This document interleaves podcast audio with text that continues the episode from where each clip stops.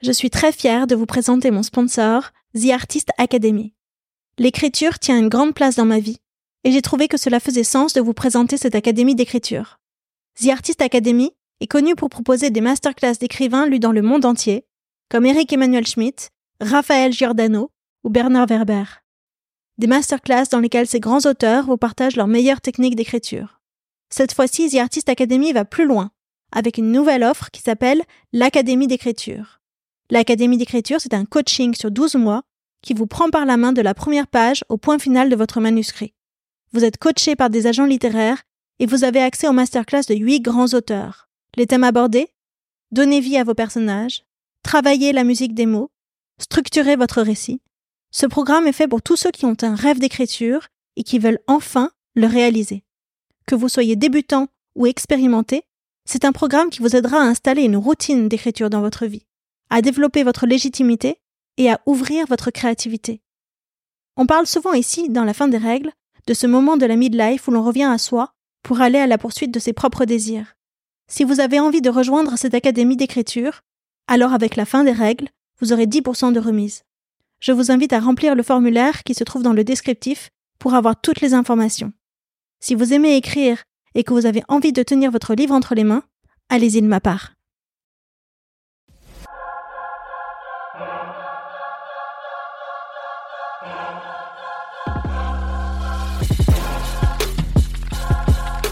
Au début, ça me faisait beaucoup rire, je l'avoue. Et je trouvais ça dingue d'avoir l'impression d'être en plein été, en plein hiver. Et au bout d'un moment, quand on a 6-7 là dans la journée, parce que parfois moi j'ai des petites palpitations ou des, des mini vertiges, ça m'est déjà arrivé, où j'ai la peau hyper sensible, j'ai l'impression vraiment d'être fiévreuse. J'ai mon éventail, j'ouvre, je dis excusez-moi, j'ai mon personal summer. j'ai très chaud, j'ai très chaud.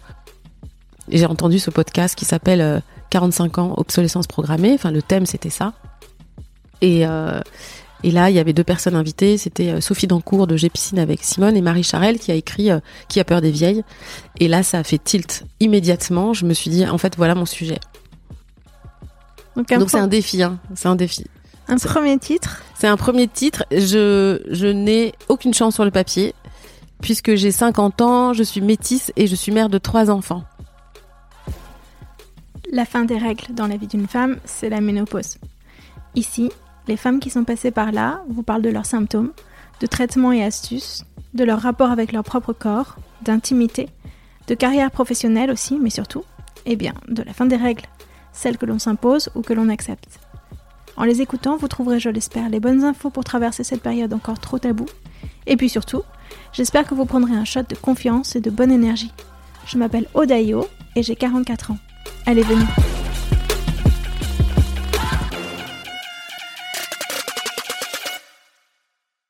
Bonjour Virginie. bonjour. Euh, ben, je te remercie beaucoup d'avoir accepté euh, que j'ai t'interviewer chez toi. Euh, on s'est rencontrés via Ninti, puisqu'on était ensemble à une conférence sur la ménopause avec une super oratrice gynécologue qui s'appelle Anne Gompel qui nous a appris plein de choses. C'est ça. Et une autre Lisa Korn aussi sur ce que c'est que la midlife.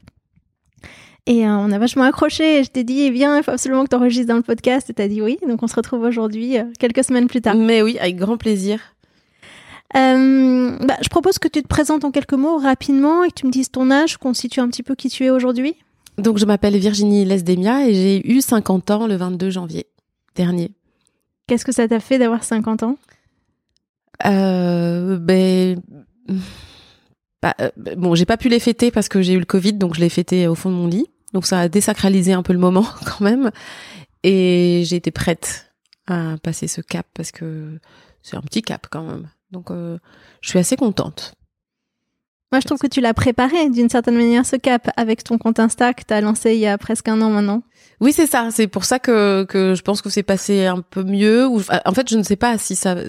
Peut-être que ça aurait été la même chose si euh, j'avais rien préparé avant.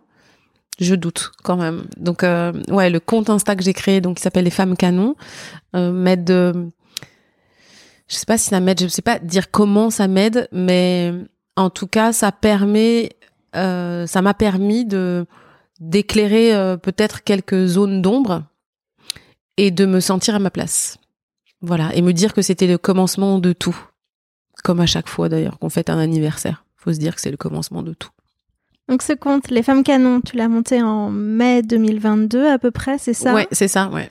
Et c'est une sorte de coup de gueule général contre euh, les injonctions au jeunisme. C'est comme ça que je l'ai compris en disant les femmes, elles ont 50 ans et elles sont canons, regardez. Ouais, c'est ça. En fait, c'est parti de d'une phrase que j'ai dite euh, donc il y a un peu plus d'un an, qui était euh, je suis trop vieille parce que j'avais une conversation avec une chanteuse qui s'appelle Yael Naïm et parce que j'avais la possibilité de, de, de, de réaliser des images par un, un, réalisateur que j'avais rencontré lors d'une pub dans laquelle j'ai tourné qui m'a dit après, écoute, si tu as un projet, euh, moi je peux te faire des images et toutes les caméras, j'ai toutes les lumières.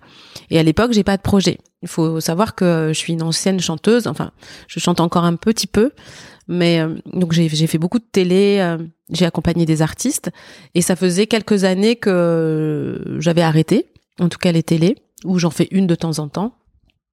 Et, et je fais de la pub un petit peu, des photos voilà des spots de pub à la télé et, il me propose ça. Il me dit j'ai des images, euh, enfin j'ai de quoi faire des images, donc euh, c'était un projet. Et j'avais pas de projet.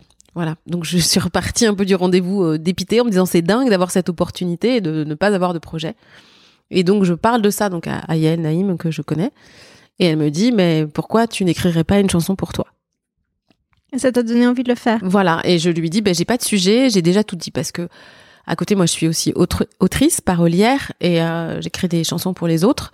Et je lui dis, non, non, moi, j'écris pour les autres, je suis dans l'ombre, il est hors de question que je revienne devant, et euh, je suis trop vieille.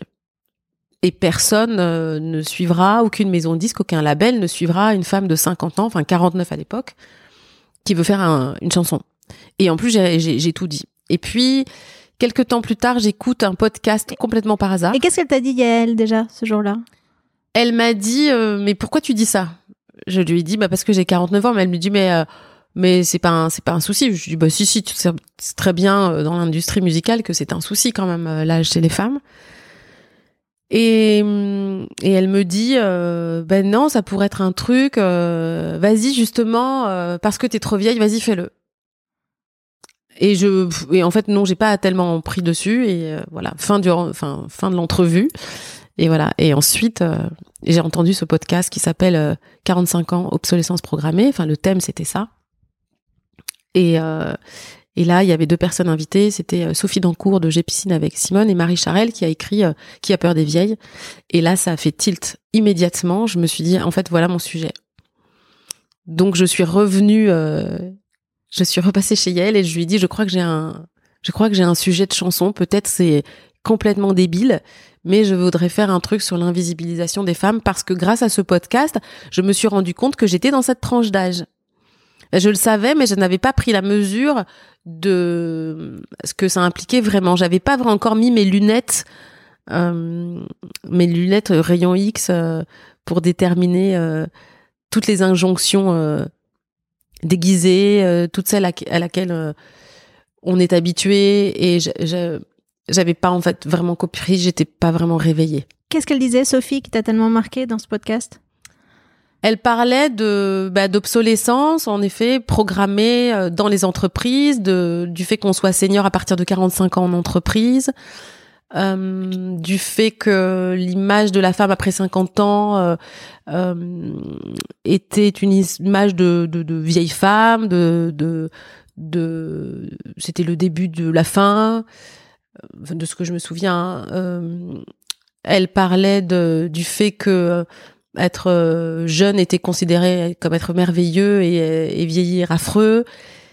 Et pour l'INSEE, à 50 ans, on est senior. Donc j'avais pas, voilà, j'avais pas pris la mesure de ça. J'avais pas pris la mesure du de de l'image qu'on nous renvoyait. Après, moi, je regarde pas de magazine féminin du tout, je regarde très peu la télé. Mais je me suis rendu compte que même dans ma vie, il y avait des petites remarques qui étaient tellement qui étaient tellement euh, ancrées dans le quotidien qu'on en fait on s'en rend pas compte vraiment. Quel genre de petites remarques euh, bah t'as 49 ans, ça a été une cougar ou euh, qu'est-ce que j'ai eu euh, En même temps, enfin, tu cherches pas à draguer, t'as un, t'as un mec. Moi? t'as- ouais, enfin, c'était quoi ce truc? Moi, je vis seule en fait avec d'accord. euh, avec mes enfants. Je, je non, je cherche pas à draguer. J'ai jamais. Enfin, j'ai je, je, je- j'ai un compagnon, mais on ne vit pas ensemble. Mhm. Et euh, et, et mais j'ai jamais fait d'application. J'ai jamais. Ça, ça m'intéresse pas. Et non, je je drague pas. mais euh, je ne séduis pas non plus. Mais voilà, en fait, des, petits trucs. Après, j'en ai pas là des exemples tous les jours, mais des. hum, Ouais, ça va peut-être me revenir des, des remarques, euh, ou même autour de moi, des remarques. euh, je donne des cours de chant aussi, euh, des, des femmes qui disent euh, ah mais je peux pas m'habiller comme ça parce que j'ai 50 ans. Bah, de toute manière, à mon âge, c'est fichu. euh, une sorte d'ab- d'abandon aussi par rapport au corps. on s'en fout. de toute manière, c'est normal. c'est comme ça, mon corps change parce que parce que je vais avoir 50 ans ou j'ai 50 ans. Ouais, il y a une espèce de fatalité là. moi qui me va pas. Ouais, pas de facilité. Hein? Non. Donc voilà, donc Yael me dit ça et euh, de là euh, part le, projet. euh, elle me dit bah écoute, on va on va créer une équipe autour de toi et et allons-y, on va t'aider. Donc, tu as créé une chanson, tu as écrit et composé? Donc j'ai commencé à beaucoup lire déjà, Ouais. à me renseigner bien bien bien sur le sujet parce que l'idée c'était de faire un texte qui ne soit qui soit chouette, pas du tout. euh, je, veux, je, je, je dénonce mais avec subtilité. L'idée c'était pas euh, de dire euh, ouais c'est dégueulasse. euh, voilà, non c'était pas ça. Mais en même temps, il fallait que ce, soit un texte quand même un peu coup de poing et coup de gueule. Donc j'ai mis du temps à trouver l'angle. Mhm. Et euh, je voulais un texte euh, dans lequel je ne disais jamais le mot ride ni le mot ménopause. Voilà, tout est suggéré. Donc c'est un, un petit travail quand même. Et, et voilà, donc j'ai écrit une chanson, j'ai contacté un compositeur qui est un ami qui s'appelle Jacques Daoud, euh, et on a travaillé ensemble. Et le texte s'appelle donc Fucking Place, où, dans lequel je dis que ben, c'est pas parce que euh, on a passé euh, 45 ans qu'on n'a plus notre place. Voilà, en gros. hein. Et, euh, que chacun et chacune a sa fucking place. Et voilà, ensuite, euh, David Donatien, donc qui est euh, producteur, réalisateur, euh, qui a quand même euh, deux Grammy Awards et trois victoires de la musique, euh, euh, m'a proposé de réaliser le titre. Et Yael co-réalise le titre. Voilà. Et là, il est enregistré? Ouais, là, il est enregistré, il va partir au mix et au mastering. Donc j'ai hâte Ça parce qu'il est hyper bien. Peut-être euh, peut-être au mois d'avril. Avril-mai, je pense, maximum.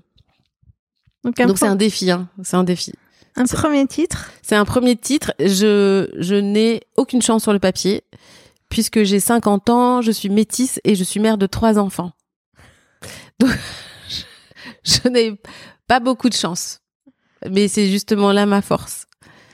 On verra.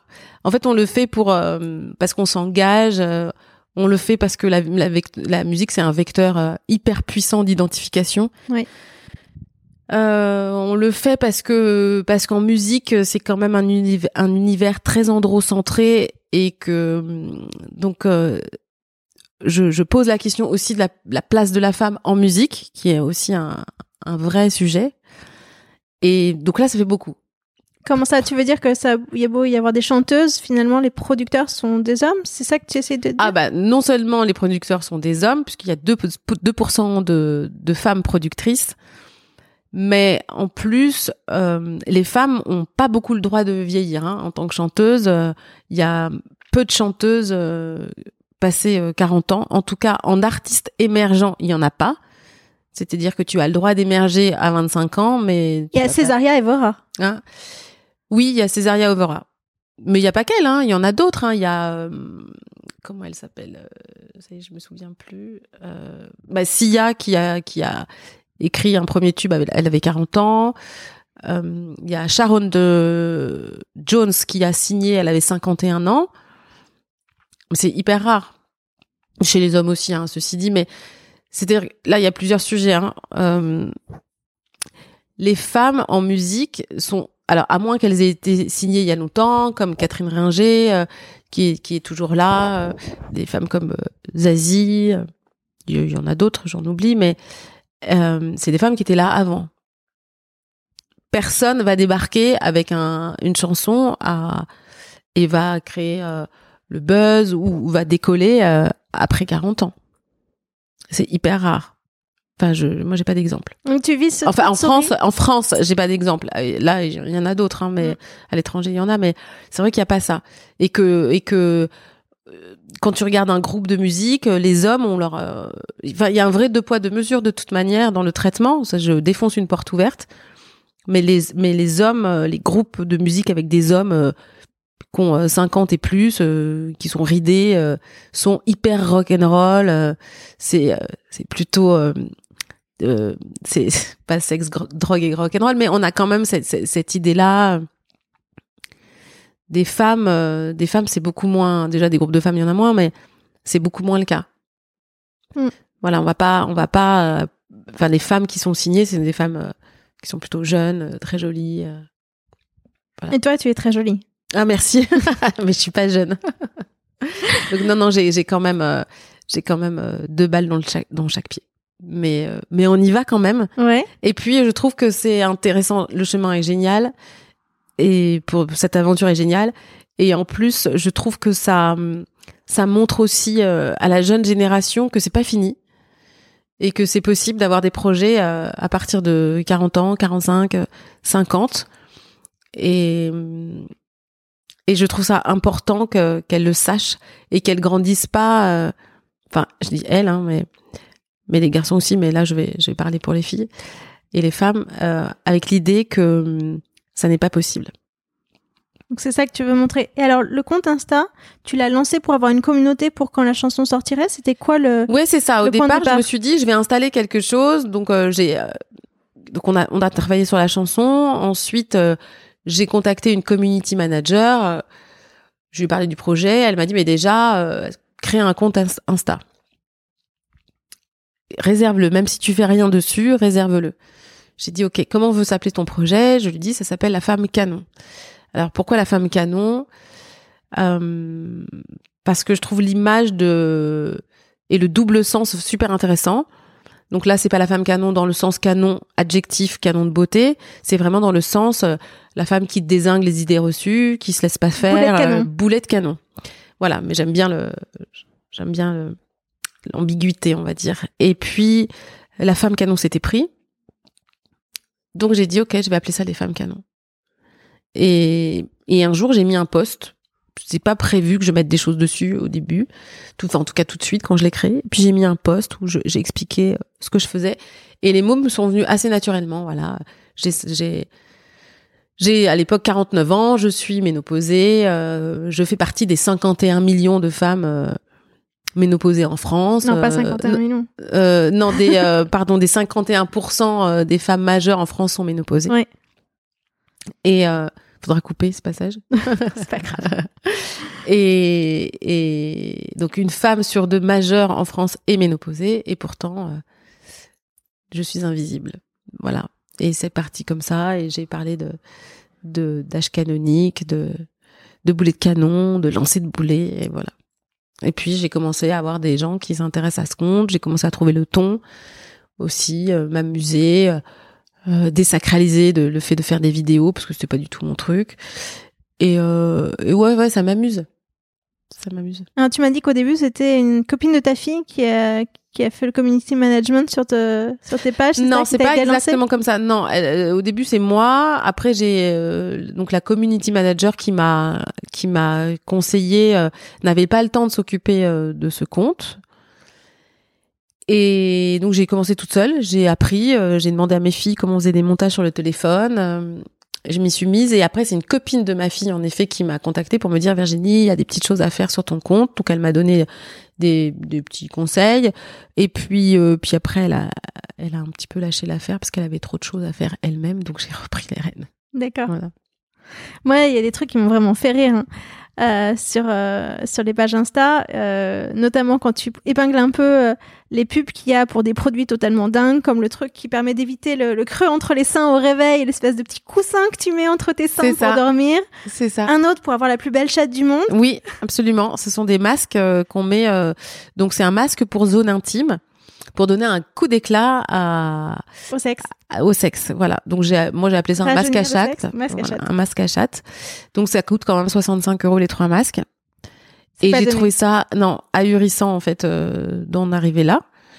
Et bon là je, je, je- cherche plus, mais c'est des pubs qui m'arrivent un peu euh, sur sur mon compte parce que comme j'ai dû chercher une ou deux fois. euh, mais du coup, les pubs, elles, elles arrivent toutes seules sur mon compte. Donc j'en ai plein, hein, des, j'en ai encore euh, pas mal des, des petits trucs euh, sympathiques de, de torture pour euh, ne pas avoir de rides.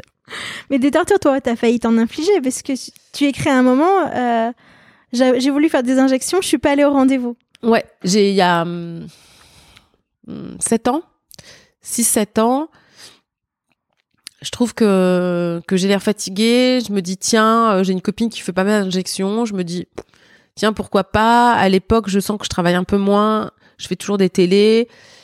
Et je me dis, après tout, il n'y a pas de raison pourquoi des je ferais télés, pas. des pubs, c'est ça essentiellement toujours?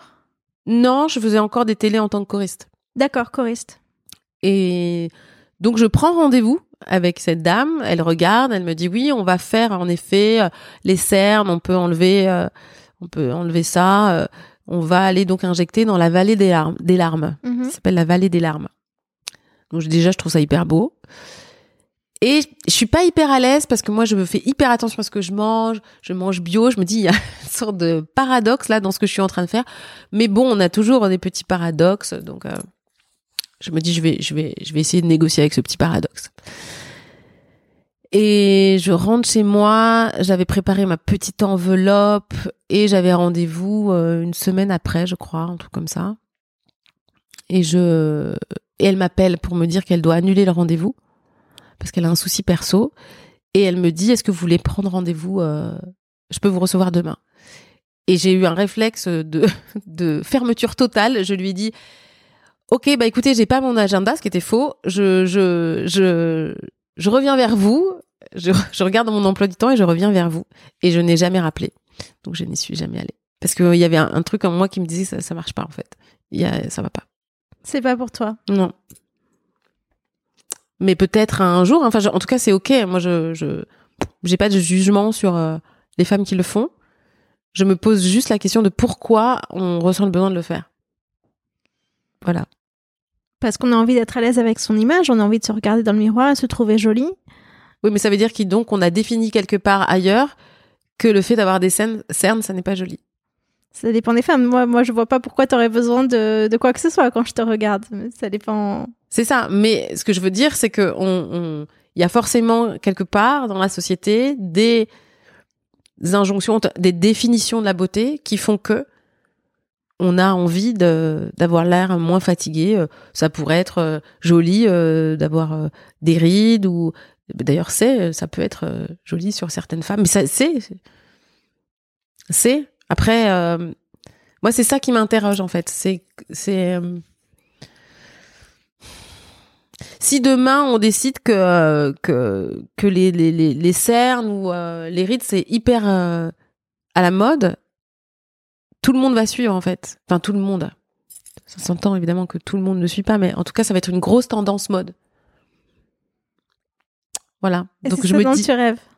de quoi? C'est ça dont tu Non rêves. non, je rêve que tout le monde soit soit aligné et ok avec lui-même. Ça ça sera déjà vachement bien. Ouais. Après chacun fait ce qu'il veut. Euh, Est-ce que on, on peut venir un peu à toi, ta ménopause, tes symptômes? Alors, tu m'as expliqué, t'as as des antécédents de cancer du sein dans ta famille?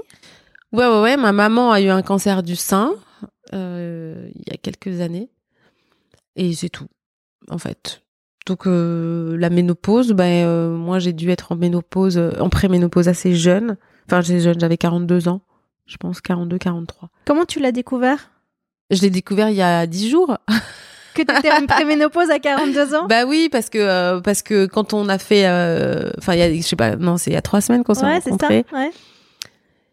euh, j'ai en fait j'ai tilté que les sueurs nocturnes que j'avais euh, il y a euh, huit ans euh, bah ça devait être la préménopause et à l'époque je pense que juste j'ai chaud ou je suis peut-être un peu plus nerveuse que d'habitude donc euh, voilà je ruisselle la nuit mais à aucun moment je me dis que c'est la ménopause.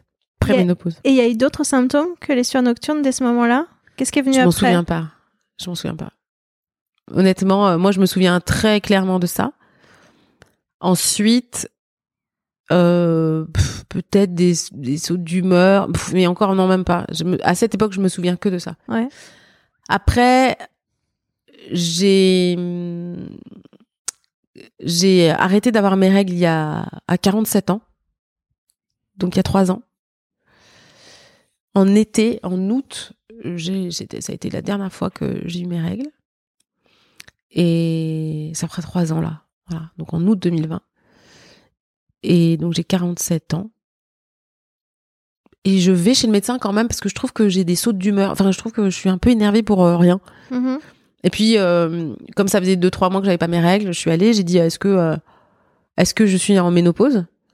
Donc j'ai fait une prise de sang et elle m'a dit euh, oui bah là c'est parti, euh, voilà c'est ça. Ok qu'est-ce que je fais? Bah rien, il y a rien à faire. Ok est-ce que je dois prendre un traitement? Euh, Non non pas du tout. Euh, En plus il y a un cancer du sein dans votre famille donc non pas de traitement. Donc je suis repartie avec ça. Et il y a des plantes, voilà, elle m'a dit il y a des trucs très bien avec les plantes. Donc j'ai cherché dans un laboratoire, j'ai pris euh, des petites plantes parce que je commence à avoir des bouffées de chaleur quand même. Euh, mais bon, euh, comme elle m'a dit, c'est au bout, il faut attendre un an sans règles pour euh, dire que vraiment on est ménopausé. J'ai attendu un an et puis après, euh, bah, il s'est rien passé du tout. Parfois, on m'a dit parfois ça revient une fois, deux fois les cycles et puis après ça, ça repart. Et et puis maman c'est jamais revenu. Donc euh, j'ai commencé à avoir des bouffées de chaleur, ouais, pas mal. Donc euh, j'ai appelé une naturopathe aussi qui m'a donné euh, des petites choses. Mais c'est des connaissances, c'est du réseau en fait. hein. Ouais. Et euh, je me suis pas plus interrogée euh, sur euh, cette problématique jusqu'à euh, ce que je fasse le compte les femmes canon. Voilà, là je suis quand même euh, plus rentrée dedans. Les femmes canons, c'est plutôt un, regard sociétal sur euh, qui on est quand on a 45 ans, 50 ans. Euh, ça t'a intéressé aux symptômes de la ménopause et à ce que tu devais faire pour ta propre santé? Euh, les femmes canons, c'est un, c'est un projet. Moi, j'appelle ça un projet artistique engagé. C'est-à-dire que je, il y y a plusieurs, euh, il y a plusieurs comment, plusieurs axes. Il y a la chanson que je veux faire et il y a aussi le fait de sensibiliser, donc par la chanson, mais aussi euh, en parlant de certaines choses dont on ne parle pas. Donc euh, la ménopause notamment. Euh, les injonctions à la jeunesse éternelle, l'impact que ça a aussi euh, sur nous, euh, la pression que ça induit euh, sur les jeunes aussi. Et donc c'est accompagner aussi les femmes dans dans dans cette période-là. Parce qu'à côté de ça, euh, je suis en train de monter une association qui va s'appeler les femmes canons Mhm. et avec laquelle j'aimerais euh, mener des actions euh, auprès de certaines femmes et, notamment faire des tables rondes intergénérationnelles, euh, des conversations croisées euh, auprès de femmes euh, dans le 93 parce que j'habite dans le 93 euh, et de mener des actions dans la ville avec laquelle je collabore déjà sur d'autres projets qui est la ville de Noisy- Noisy-le-Grand pour mettre en place euh, des, des moments d'écoute ne- serait-ce que ça en fait pour les femmes. J'ai une photographe aussi qui m'a contacté pour qu'on fasse une série de photos euh, sur des femmes, mais vraiment pareil dans le 93 euh, et, et pas forcément euh, euh, aller sur euh, des types de femmes parce qu'il y a plein de comptes sur Instagram de femmes quinquas, de femmes avec les cheveux gris, de femmes très très jolies. euh. Moi, j'ai envie d'aller euh, chercher des femmes euh, dont on parle peu. Pour Voilà. les faire parler, pour faire émerger leurs paroles, pour les Oui, c'est ça, pour euh, pour leur poser la question, de- pour voir comment elles vivent ça, pour savoir si elles sont informées. voilà, créer juste des espaces de parole déjà, parce que la parole est libératrice. Donc, donc moi j'ai eu à, à discuter de la ménopause avec des jeunes femmes de 20, 21 et 22 ans, et ça les intéresse vachement aussi. Tu parles Donc- de tes propres filles là ou... Non, pas du tout. Non, non. pas mes propres filles, non, non. Et, et de voir euh, comme, comme la ménopause n'est pas perçue de la même façon euh, par une femme africaine ou euh, une femme marocaine, ou c'est complètement différent, suivant les cultures. Il y a des cultures dans, dans lesquelles on n'en parle jamais, c'est pas un sujet. Il y a des cultures pour lesquelles, quand on est ménopausée, on devient une femme qui rentre dans le cercle des sages, donc on devient une femme plus puissante. Donc c'est intéressant aussi d'avoir ce, cette parole-là, puis juste euh, répondre à leurs questions, et puis juste leur donner l'envie de faire des choses si elles ont envie de les faire. Ça, ça me paraît important. Toi-même, tu en as parlé avec ta mère? Quand, quand j'étais jeune? Ouais, ou récemment? Oh oui, oui, récemment, oui. Bah, on parle un peu que de ça euh, ici, mais euh, non, pas que de ça, mais oui, oui, on en a parlé. On en a parlé, bien sûr, ouais. Et comment ça s'est passé pour elle, ta mère? Ben elle, elle me dit qu'elle a eu aucun symptôme. Donc je, je, je la crois parce que c'est ma maman. Elle a eu beaucoup de chance. Mais elle a eu beaucoup de chance et surtout quand on creuse un peu, elle dit ah oui c'est vrai, j'ai j'ai j'ai le sentiment d'avoir été seule et euh, peut non les bouffées de chaleur non et je sais plus ce qu'elle m'a dit. Elle m'a dit ah si euh, j'ai eu euh... bon, je sais plus mais bon voilà elle dit qu'elle a pas eu grand chose. Peut-être. Peut-être.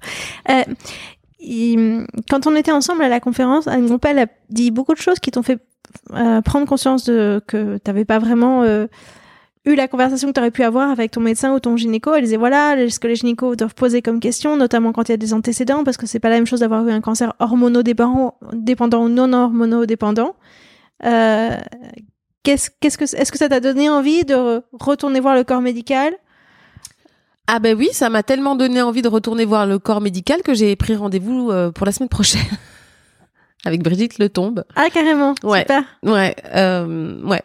Parce que je, c'est la, c'est pareil, c'est la première fois que je me suis dit peut-être, peut-être, je vais prendre un traitement. C'est-à-dire que moi, la ménopause, c'était, comme on m'a dit que c'était mieux que je n'en prenne pas, je me suis faite à cette idée et surtout, je dis pas euh, pour le fait d'en prendre. Euh, moi, je prends très peu de médicaments, voire pas en fait. Et donc, je me suis dit, cette histoire de ménopause, c'est quand même mon corps qui se transforme, donc j'accueille le truc et je le traverse comme je peux. Mm. Et de façon super naturelle. Or, moi, j'ai quand même pas mal de symptômes. Donc, je me suis dit, mais c'est ok.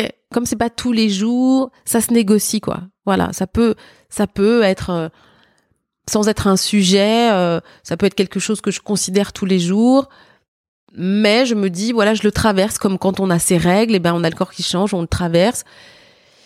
Mais on prend des médicaments quand on a mal au ventre. Et puis euh, ben là euh, ben si j'ai des bouffées de chaleur je vais prendre un peu mes petites plantes euh, voilà et puis, euh, je me suis dit, mais attends, ça serait pas un peu aussi comme quand t'accouches, que tu veux accoucher sans péridurale, que tu dis, après tout, mon corps, il est fait pour ça, euh, c'est naturel, et puis t'as l'autre euh, école qui te dit, bah, tu sais que tu peux ne pas souffrir du tout. Et c'est hyper bien aussi. Et j'ai pensé à ça, en fait, quand je suis rentrée de la conférence. Je me suis dit, mais tiens, c'est peut-être la même chose, en fait est-ce que je pourrais pas me donner un petit coup de pouce? Moi, j'ai accouché euh, de, de, des deux manières, donc je, je connais. Ah, j'ai fait avec et sans. Voilà, j'ai j'ai fait avec et sans. Bon, il y a des inconvénients et des avantages dans les deux. Donc, je pense que là, c'est la même chose. Je pense qu'il y a des avantages et des inconvénients dans les deux. Voilà, c'est la vie, c'est la polarité de la vie. Mm. Et docteur Brigitte Letombe, elle a écrit un bouquin qui s'appelle Femmes, réveillez-vous. Elle est hyper en pointe sur le sujet de la ménopause. Mm. Euh, donc c'est super que ce soit elle que tu ailles voir. Voilà. Et j'ai eu de la chance parce que j'ai eu un rendez-vous tout de suite. Donc je vais, je vais faire un bilan. Je ne savais pas qu'il y avait des bilans hormonaux qui étaient euh, possibles au moment de la ménopause. C'est certainement ce que t'avais proposé ton médecin quand tu avais 47 ans, non? Elle m'a proposé de faire une euh, prise de sang pour voir si j'étais, j'avais commencé en effet le, le si j'étais entrée en, ménopause, le bilan, c'est pour voir quel traitement hormonal je peux avoir euh, et vraiment faire le check-up de euh, mes antécédents, etc. Ça, personne ne l'a fait précisément. Oui, d'accord. Donc apparemment, ça se fait. C'est ce que Anne avait dit. Euh, donc je, je, fais ce que Anne m'a dit. Enfin, nous a dit. Mm. Donc je vais aller le faire, ouais. Et je savais même pas que c'était possible. D'ailleurs, moi, j'ai j'ai pas vraiment de gynécologue en fait. J'ai mon j'ai ma généraliste qui fait un peu de gynéco, qui me fait euh, le minimum euh, qu'il faut faire. Et, euh, et alors, tes filles, elles te voient elles te... Qu'est-ce qu'elle pense de tout ça? C'est quoi la relation que tu as avec elle sur cette période de ta vie? Enfin, à la fois euh, les symptômes qu'elle voit et aussi euh, les prises de parole que, que tu as à travers ton compte et ta chanson. Alors, moi j'ai une petite qui avait 11 ans quand j'ai commencé ce projet, qui euh, souvent me disait Maman, euh, t'as 49 ans, moi mes copines elles ont des mamans de 39, quand même, t'es un peu vieille. Bon, c'est sans compter qu'elle a une sœur qui, a, qui en a 19, donc forcément. Euh, j'étais plus jeune quand sa sœur euh, de 19 ans elle avait, son âge. Et, et parfois, elle me regarde le visage, elle dit Ah maman, t'as une ride là. As une Je vois que ça lui pose un problème quand même. Mm-hmm. Que peut-être, euh, je sais pas, ça l'angoisse, je sais pas, elle me l'exprime pas comme ça, mais je vois que c'est un sujet. En tout cas, le, fait que je, prenne des rides. Et, les autres, euh, ils en parlent pas trop les deux autres. Donc j'en ai une euh, quand j'ai commencé le compte qui avait, enfin le projet qui avait 16, qui a 16 ans ou 16 ans et demi, qui va avoir 17 et l'autre qui a 19 à l'époque. Et en fait, le fait de faire ça, c'est génial parce que ça m'a permis de, bah, de leur parler de la ménopause, de leur parler de ce qui m'arrivait, qu'elles comprennent quand j'ai une bouffée de chaleur qu'il faut éviter de m'approcher parce que j'ai vraiment très très chaud, j'ai la peau hyper sensible et je veux pas qu'on m'approche. Euh, j'ai besoin d'air et d'espace à ce moment-là. Elles euh, sont à fond, à fond derrière moi. Euh, ma grande, elle m'a maquillée pour un shoot photo, donc c'était vachement chouette comme moment. Comme j'ai fait des micro trottoirs au Solidays l'année dernière pour aller poser des questions. Euh, ouais, tu les as publiés donc Voilà, euh, j'ai ma petite qui m'a accompagnée et donc elle s'est amusée à faire des micro trottoirs aussi, elle avec ses copines. Et j'ai trouvé ça génial parce qu'elle pose les mêmes questions que moi donc je l'ai appelée ma mini femme canon et elle fait des mini micro trottoirs et elle va en fait avec ses copines quand elle marche dans la rue avec son téléphone. Et toi, qu'est-ce que tu penses? Est-ce que 48 ans c'est vieux? Et elles font des conversations et c'est hyper drôle, hyper mignon et hyper touchant. Et, voilà, donc on va poser des questions euh, au frère d'une copine à elle qui a 4 ans. Euh, à quel âge on est, on est vieux euh, Lui, il dit à 27 ans. Il y a une petite à qui on a posé la question qui a 4 ans qui dit à 1000 ans. Donc voilà. Donc en ça, j'ai l'impression que on a fait avancer le le, le, leur enfin, on pas avancer, c'est pas le mot. Euh, j'ai participé à probablement changer un peu euh, leur regard sur cette euh, problématique et elles détectent aussi quand il y a des injonctions. elles ont mis leurs lunettes aussi tu leur as appris à voir, à voir ça. Oui, après j'ai une fille qui est très militante et très engagée euh, dans la cause euh, pour les femmes et notamment euh, contre les violences faites aux femmes et pour l'éducation sexuelle chez les ados. Donc elle est déjà très au fait de plein plein plein de choses et elle m'a beaucoup aidée en fait. De quelle manière? Ben, elle m'a aidée à être à être à me positionner à, être tranchée et n'avoir avoir zéro zéro euh, pas de tolérance oui c'est un peu c'est un peu c'est un peu fort mais euh, à y aller vraiment. Voilà à y aller vraiment à elle connaît plein d'autrices elle m'a donné plein de références euh, de livres donc c'est drôle comme ça lesquelles? c'est quoi elle ses, ses lectures?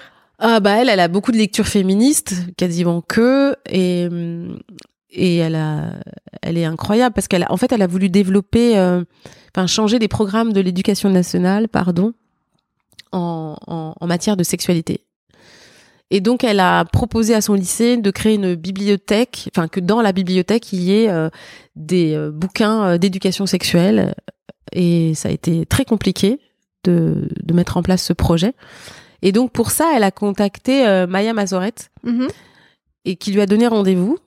Et donc elle a 16 ans hein, à l'époque. chance. voilà, et elle lui a donné rendez-vous et elle lui a offert plein de bouquins. Donc euh, Jade est rentrée à la maison avec deux cartons de bouquins. Donc certains qu'elle a donnés euh, à son lycée, certains qu'elle a offerts, notamment un à sa grand-mère qui s'appelle La sexualité après 65 ans, je crois, euh, et d'autres qu'elle m'a, qu'elle m'a, qu'elle m'a, enfin il y en a un ou deux, je crois qu'elle m'a donné, mais elle en a plein, je les, je, je, les ai pas encore tous lus, mais on en a plein. Donc oui, elle m'a, elle m'a, elle me pousse, ouais elle me pousse à parce que les jeunes euh, ont moins peur un peu, je trouve que nous. Donc euh, elle me pousse, elle m'a dit mais vas-y fais des vidéos, euh, dis ça, dénonce ça, vas-y maman, comme comme ils sont, comme elles sont. Donc ouais c'est c'est une chance. Moi, j'ai vraiment une tribu de filles. Hein. C'est très matriarcal. Ah, vous êtes quatre à la maison, en fait. On est quatre à la maison. J'ai une sœur qui a deux filles et ma mère n'a eu que des filles et n'a que des petites filles. Ah oui. Mm. Girl power à fond chez vous. À fond. Ouais, ouais. Hum, et alors, euh, toi, pour revenir à, ta chanson, c'est quoi ton projet avec? Alors, au départ, le projet, c'était de faire un one-shot. C'était vraiment de faire une chanson pour parler de ça. Pour dire, OK, j'ai 50 ans, je peux pas faire une chanson, je vais le faire. Et je vais parler de ça. Et puis, en fait, ça s'est transformé. Euh, je vais parler de ça, et après? Et alors? Bah, après, euh, ben tiens c'est marrant, il y a, beaucoup de gens qui s'intéressent à mon compte. Enfin, beaucoup de gens, c'est pas un compte, euh, ça va. 800 followers. Ouais, c'est pas, c'est rien du tout. Mais je me dis, tiens, je reçois des messages, merci de m'avoir réveillé, j'adore la façon dont tu en parles. Je me dis, il y a quand même un, il y a, un truc à faire, en fait. Et hum, donc, je vais monter une association. Ouais, c'est ce que tu Voilà. Mais tu veux faire d'autres titres derrière Oui, et après ça, on s'est posé la question, il y a pas très longtemps, donc avec euh, David Donatien et Yael Naïm, Qu'est-ce qu'on fait euh, après? Est-ce que on continue? Est-ce que tu, enfin, ils m'ont posé la question surtout. Est-ce que tu veux euh, euh, faire d'autres titres Et donc j'ai été obligée de me mettre un peu face à moi-même en disant est-ce que je je me remets en dans le dans le circuit? Mais parce qu'il y a des années, j'avais essayé de faire un projet déjà, mm-hmm. à moi, un album. Bon, j'ai fait mon petit tour. Ça n'a pas marché. C'était des très belles chansons, mais c'était pas peut-être pas le bon moment. Voilà, en tout cas, ça n'a pas signé. Euh, on a fait quelques concerts, on a, on, a fait pas mal de choses. C'était des chansons qui étaient très, euh, très féminines, qui parlaient de la vie de femme. Moi, je trouvais très jolie, mais qui ne correspondaient pas à mon image non plus, parce que je suis métisse. Donc, on s'attend à ce que je fasse euh, de la soul, de la du funk, de la funk, voire du zouk, du R&B. Voilà. On n'est pas en train de t'enfermer un peu dans un style oui, musical? Oui, mais complètement. Et donc moi je fais pas ça, je fais la chanson en français. Je c'est pas je chante pas du tout comme Beyoncé, mais pas du tout. Donc euh, il y a plein de gens qui chantent pas comme Beyoncé, mais je veux dire je j'ai pas cette euh, culture euh, musicale là particulièrement. Voilà. Et donc je pense que je correspondais pas non plus à ce qui ce qui signe à, ce moment-là. Et puis bon voilà, c'est comme ça, ça arrive à plein d'autres projets. Là là je me suis dit est-ce que je me je me relance là-dedans? Est-ce que je me relance là-dedans? Je je sais pas, j'ai j'ai pas pas si j'ai vraiment envie de le faire et puis en fait comme le projet avance, en fait, je me rends compte que si, parce que j'ai encore plein d'autres trucs à dire, et notamment, j'ai des chansons qui parlent d'amour, mais euh, justement de, femmes de 50 ans. Et euh, je pense que ça serait pas mal de, faire des chansons euh, qui, qui nous parle, enfin qui parle. Évidemment, on a toujours envie que ça parle au plus grand nombre, mais on va faire six titres, ouais, on va faire un EP. Donc vous allez faire un album mm, Un EP, en tout cas six titres. C'est quoi un EP EP, c'est un, un, plus petit album.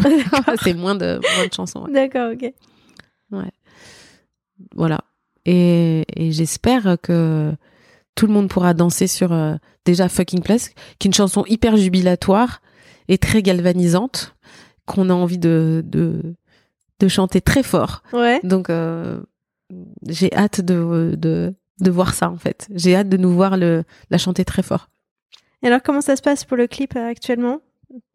Ben on est en, en travail euh, sur sur le synopsis du clip, sur sur les lieux et sur voilà la réalisation, ce qu'on ce qu'on ce qu'on veut en faire et la façon dont on veut le traiter. On veut quelque chose qui soit très beau, un, presque comme un, objet d'art. Donc, on, voilà, c'est un peu euh, compliqué parce qu'on on aimerait. Euh, on dénonce quelque chose, on n'a pas envie d'être dans la narration, c'est-à-dire que la chanson, elle parle d'elle-même, donc on n'a pas envie de d'expliquer, de, réexpliquer. On va le suggérer subtilement, donc ça demande, ça demande beaucoup de, de travail et de remaniement. La chanson a bougé pas mal aussi au niveau du texte parce que j'avais envie de d'être euh, vraiment contente de ce que j'ai fait, de parler de tout, de l'éternelle jeunesse, donc de la ménopause, des rides, euh, du tabou, euh, du regard de l'autre, du regard de soi, donc tout ça dans une chanson.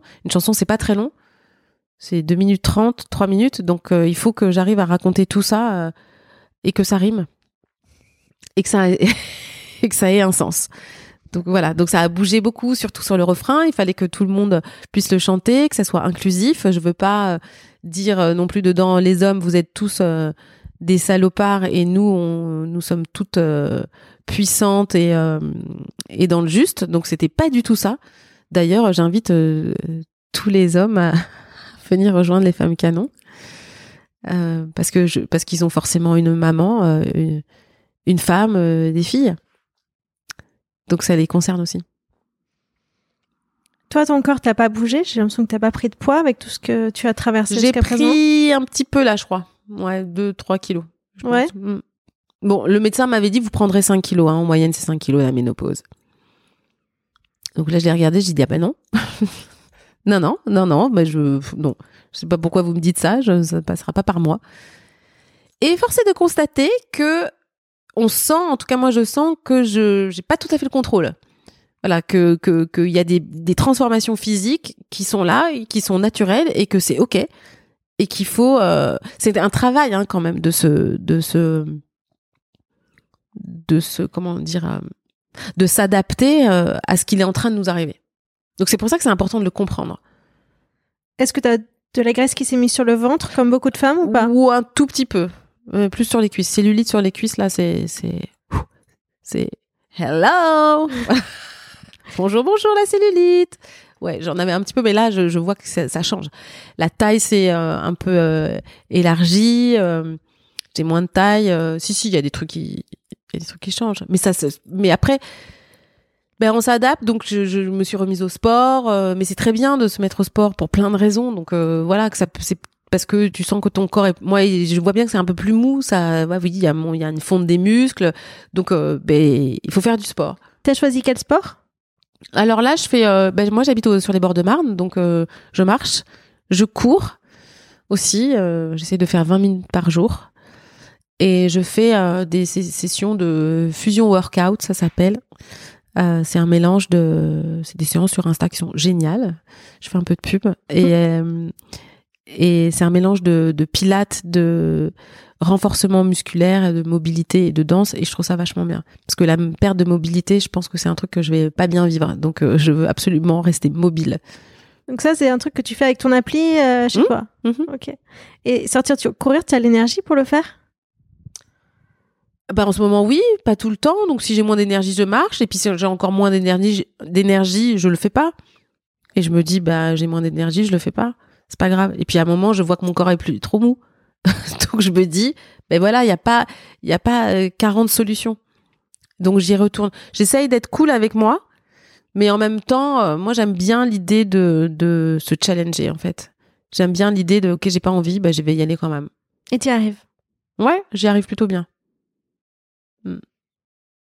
Après, euh, encore une fois, si je suis trop fatiguée, je j'y vais pas. Mais c'est vrai que je, je, je, je peux pas nier le fait que quand je le fais pas, je suis, c'est moins bien, je suis moins bien, je suis moins en forme.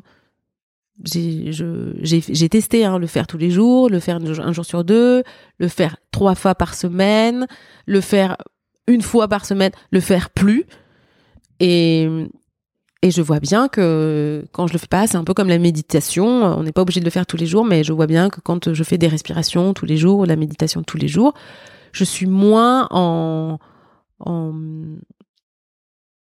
comment dire je suis en adaptation. J'ai l'impression que voilà, je m'adapte un peu toute la journée, alors que là, si je le fais vraiment, si je fais du sport régulièrement, de la méditation, voilà, ou des respirations, ça glisse plus facilement. J'ai plus de, j'ai plus la pêche, je me prends moins les trucs en pleine tronche. L'équilibre émotionnel est quand même euh, plus régulé. Donc je pense que c'est mieux. Et puis voilà, moi, comme encore une fois, j'habite sur les bords de Marne, ça me permet d'aller dans la nature et c'est quand même hyper bien pour. Euh, ça aussi, c'est ressourçant pour toi. Ouais, mm. pour se remettre les idées en place. Est-ce que les symptômes liés à la ménopause te gênent aujourd'hui? C'est pas. Euh, enfin, c'est pas pour l'instant une première problématique. Sauf que, comme suite à la conférence qu'on a faite, je me suis dit quand même, moi j'en ai pas mal des symptômes. Et puis surtout, je les ai recherchés. J'ai mis sur mon compte euh, les 45 symptômes que j'ai trouvés. Donc je suis allée quand même euh, me renseigner pas mal. Et je me suis rendu compte que j'en avais pas mal, mais c'est pas tout en même temps. ça, ça, ça, c'est un roulement en fait. Donc il y a des jours où j'ai pas de bouffée de chaleur mais je vais avoir une douleur articulaire. Il y a des jours j'ai rien. Il y a des moments où je pouvais pas me lever le matin. Enfin, je me levais le matin, je marchais, j'avais mal, j'avais, j'avais des douleurs très claires dans les pieds. Et puis au bout de 10 minutes, ça passe. Les douleurs dans les mains, je les ai eues. Des douleurs articulaires qui sont vraiment spécifiques. Quand je suis allée voir le médecin, elle m'a dit faites un IRM. Elle m'a pas dit c'est la ménopause. Mais j'ai pas fait d'IRM. Je me suis dit j'ai mal dans les mains, ça va passer.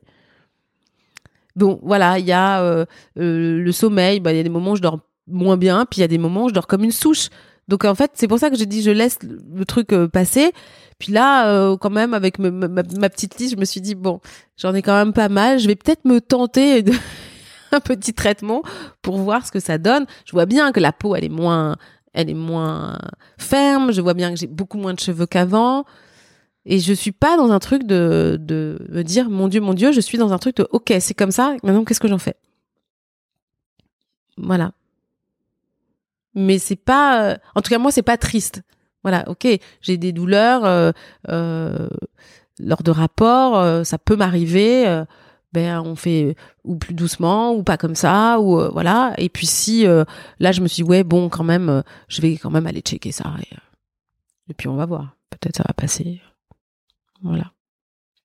Moi j'adore comment tu prends les choses. Je trouve que euh, t'as vachement de peps, euh, t'as envie de faire bouger les choses, t'as envie de regarder euh, ta vie sous un œil nouveau. Je suis vraiment contente que tu sois saisie de tout ça. Euh, je trouve que c'est beau à voir. Bah merci.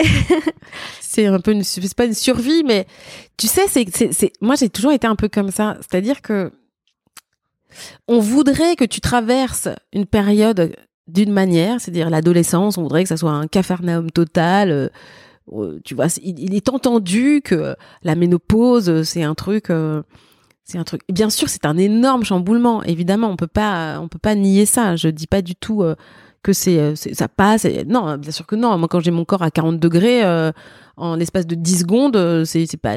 Au début, ça me faisait beaucoup rire, je l'avoue. Et je trouvais ça dingue d'avoir l'impression d'être en plein été, en plein hiver. Et au bout d'un moment, quand on a 6-7 là dans la journée, parce que parfois moi j'ai des petites palpitations ou des, des mini vertiges, ça m'est déjà arrivé, où j'ai la peau hyper sensible, j'ai l'impression vraiment d'être fiévreuse, où je me suis retrouvée dans des situations où je transpirais, où j'étais mal à l'aise. Bon, j'ai pris le truc euh, vraiment. Maintenant, j'en ai rien à foutre. En fait, j'ai mon, mon éventail, j'ai chaud, je m'évente. Voilà, c'est pas un problème. Je dis excusez-moi, j'ai ma ménopause ou excusez-moi, j'ai très chaud, on va ouvrir la fenêtre. C'est pas du tout un, un problème. Quand t'es en cours, par exemple, quand tu donnes cours, tu fais ça? Oui. Moi, ouais. J'ai mon éventail, j'ouvre, je dis excusez-moi, j'ai mon personal summer. j'ai très chaud, j'ai très chaud. Voilà, euh, oui, non, non, c'est pas du tout un, c'est pas du tout un problème. Euh, j'ai perdu le fil. Qu'est-ce que je disais? Je sais plus. Que oui, qu'on voudrait te. Je suis trop. Euh, enfin, j'allais dire trop libre. On n'est jamais trop libre, mais je vais pas forcément aller là où on va me dire d'aller. Je suis pas.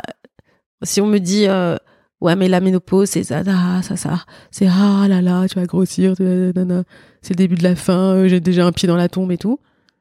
Je dis mais euh, pareil hello c'est pas ça en fait ça ça peut être ça mais c'est pas que ça ça n'est pas que ça. Moi je suis à la moitié de ma vie j'ai prévu vivre jusqu'à 100 ans. Donc je me dis, j'ai fait un max de trucs jusque-là, il me reste un max de trucs jusque là-bas, là, à mes 100 ans. Et, euh, et je vais donc m'adapter à mon corps. Mais on a toujours eu à s'adapter à nos corps. tu es née femme, donc euh, tu, tu dois t'adapter à ton corps. Ton corps, il sacralise tellement de trucs. Depuis que t'es petite, tout le monde te regarde, t'es regardé. Donc tu t'adaptes. On fait que ça, s'adapter. Donc euh, on continue. Mais par contre, moi, je m'adapte en disant, en disant, foutez-moi la paix. Par contre. M'imposez pas un vernis de telle couleur. Bah oui, c'est ça, évidemment. Ne me dites pas qu'il faut que je me coupe les cheveux ou euh, qu'il faut que je me maquille pas comme ci, comme ça. Quand on sera sorti de ça, je pense que ça ira vraiment beaucoup, beaucoup mieux. Voilà, y a, quand on parle de tabou de la ménopause, il y a aucune raison. Moi, j'ai envie de dire, ok, quel tabou? Quoi? C'est quoi le tabou? Je comprends pas. On n'a plus nos règles. C'est quoi le tabou? C'est ça, hein. Mhm. Mais parce que ça va au-delà de ça. C'est euh, socialement, tu n'es plus euh, à ta place de, euh, de femme qui peut procréer. Donc ta fonction sociale de faire des enfants, ben tu l'as plus. Et toi, ça t'a rien fait? T'as pas eu cet sentiment de perte? Ah si, un petit peu quand, quand mais pas, mais non, mais pas, pas à 50 ans. hein. À 43, quand quand euh, ma gynéco m'a dit ah, pff, là, parce que j'ai cru que j'étais enceinte du quatrième et, elle, en fait non. Et elle m'a dit ah non mais là, euh, je, pff, il vous reste plus grand chose dans votre petite trousse. Euh, donc je pense que là, si vous avez un enfant, c'est carrément euh, miraculeux, voire il va pas tenir. Et j'avais 43 ans. Mais moi, je l'ai cru en fait. C'est-à-dire que là, avec mes recherches, parce qu'on parle quand même de grossesse gériatrique à partir de 38 ans, ce qui est 38 ans, ce qui est horrible. Mais en fait, moi, j'ai une copine Coris qui a eu un enfant à 49 ans. Elle l'a eu naturellement ou en film Mhm. Elle m'a dit ça a été la plus belle grossesse. Elle en avait trois autres avant. Son quatrième enfant. Donc moi j'ai cru ce qu'on m'a. Enfin on croit ce qu'on nous dit que qu'à 43 ans c'est c'est foutu. euh, que alors que ben non il y a plein de super grossesses. euh, Il y a plein de pays où il y a des super grossesses euh, tard. Après ça peut être problématique aussi. Hein, mais donc oui ça m'a fait un petit truc quand je me suis dit, oh là là j'ai 43, 44 en fait c'est trop tard je pourrais plus en avoir. Mais oui mais j'en ai trois j'ai fait ma part quand même. Donc c'était plus le, le fait de dire je ne peux plus. La, fa- la fatalité la qui tombe de, qui te tombe dessus, mais voilà, je l'ai, passé le truc.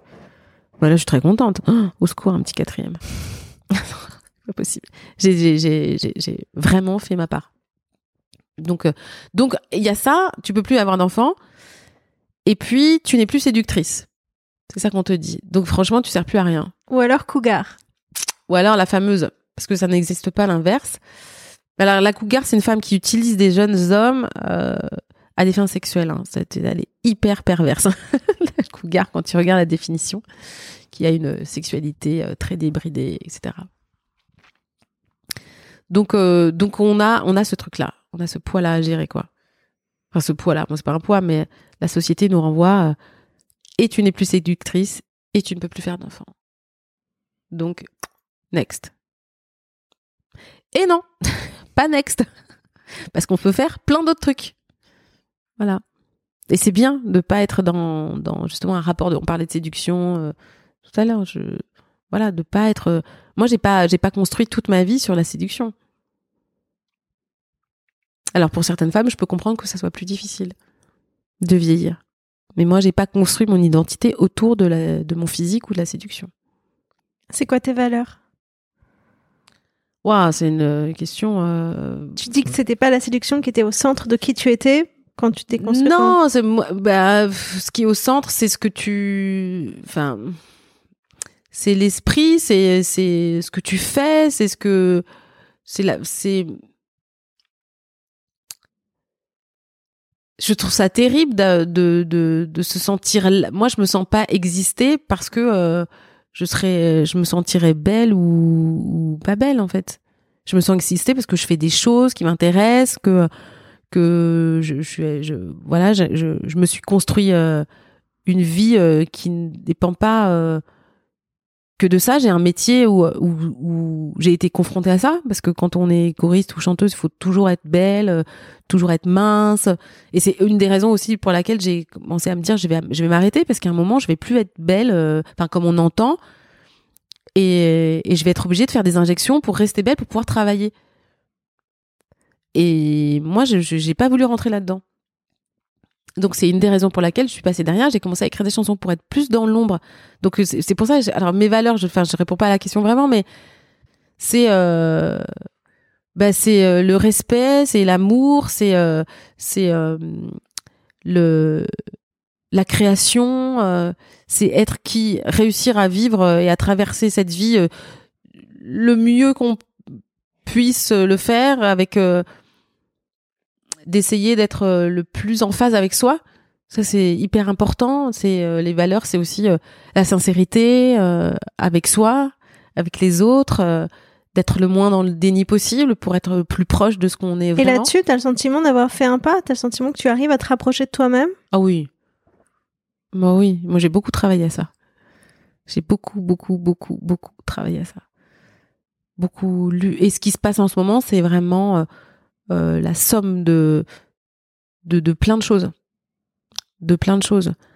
Euh, euh, moi je vis pas en couple c'est un choix je et ça revient à ce que je disais tout à l'heure moi je, je veux pas qu'on m'impose la formule couple telle qu'on on nous la présente comme étant la condition sine qua non du bonheur j'y crois pas deux secondes donc voilà donc moi vivre seule avec mes trois filles ça me va très bien et c'est pas par frustration, euh, c'est pas par euh, parce que j'ai pas le choix ou euh, pas du tout. C'est vraiment un choix. Et c'est ce que je suis vraiment. Et plus j'avance, plus j'ai l'impression que que c'est pas que je me rapproche, c'est je suis dedans. Après, c'est pareil, c'est l'impermanence des choses. Il y a un moment là, je te dis ça là maintenant, peut-être dans un mois, dans un an, tu me revois, je, je, je, je vis avec quelqu'un. Bon, ça fait quand même six ans et demi que je vis toute seule, donc euh, mais peut-être, je sais pas, pourquoi pas, c'est pas arrêté. Mais en tout cas, là, moi, ce, dont j'ai besoin, c'est ça. En tout cas, ça correspond à à ma aux conditions qu'il me faut pour être euh, pour être bien. J'ai besoin d'espace, j'ai besoin euh, de de temps. j'ai j'ai pas envie de tout partager coûte que coûte. J'aime bien dormir toute seule. J'aime beaucoup dormir toute seule. Euh, voilà, j'aime partir en vacances qu'avec mes filles. Euh, j'aime ces moments-là. Ouais, j'aime euh, la rencontre avec moi. J'aime moi je suis quelqu'un qui j'ai beaucoup vécu en couple donc j'aime j'aime être avec moi. T'imagines le jour où tes filles partiront de la maison? Bah oui oui oui. Je suis pas hyper c'est pas la grande éclate hein mais mais mais je ferai en sorte de transformer ça. Et ça veut pas dire euh, vivre sur un sur une autre planète ou sur un, nuage, euh, un truc dans un éveil euh, de la conscience en perpétuel équilibre avec moi-même. Je sais pas. Non, pas du tout. Ça veut dire que ça veut dire que c'est l'impermanence des choses et qu'il y a plein de choses à créer là-dedans. Voilà, moi je, suis persuadée de ça. Après c'est pas rigolo, hein, la solitude. Moi il y a des moments pas hyper rigolo, mais euh, mais la vie c'est pas que rigolo. Donc euh, et qu'est-ce que j'en fais de ça et ben moi j'ai vécu des super moments toute seule. Donc euh, ça va, je m'arrange bien de tout ça. On va finir si tu veux. Ouais. Euh, euh, donc je te pose la question euh, que je pose souvent. Qu'est-ce que tu as envie de dire à la personne que tu étais peut-être un peu avant tes 43 ans, au moment où tu as pas eu ce bébé, ou que tu croyais que tu étais enceinte, tu disais tout à l'heure, par rapport au chemin que tu as fait jusqu'à aujourd'hui? Ah donc on revient à 6 ans, 7 ans en arrière? Ouais. J'ai envie de lui dire que chaque échec est une chance dans la vie et que et qu'il faut vraiment, je pense, suivre son instinct. Et comme on n'est pas vraiment habitué à suivre son instinct, je te parlais de groupe justement, de, on va tous euh, se dire, on va toutes se dire que 50 ans c'est la merde, que c'est compliqué, etc. Ben voilà, ben moi je, je prends le contre-pied de ça. Euh, je l'entends, c'est oui, oui, oui, mais mais il y a plein d'autres choses. Donc euh, de, dire voilà, suis, ton truc. Euh, euh, si t'es pas, si tu sens pas le truc qui vibre en toi, n'y va pas. Ou si tu sens le truc qui vibre, vas-y. Mais mais il y a, en fait il y il y a 7 ans, je me suis donc séparée du papa de ma dernière fille, puisque j'ai eu euh, deux filles euh, d'un premier, euh, du première union et la petite, une deuxième union. Et je me suis dit, ouais, en fait, je crois que je suis arrivée au bout. il faut que j'ai vraiment envie de vivre toute seule. Là, je, je peux plus en fait vivre en couple.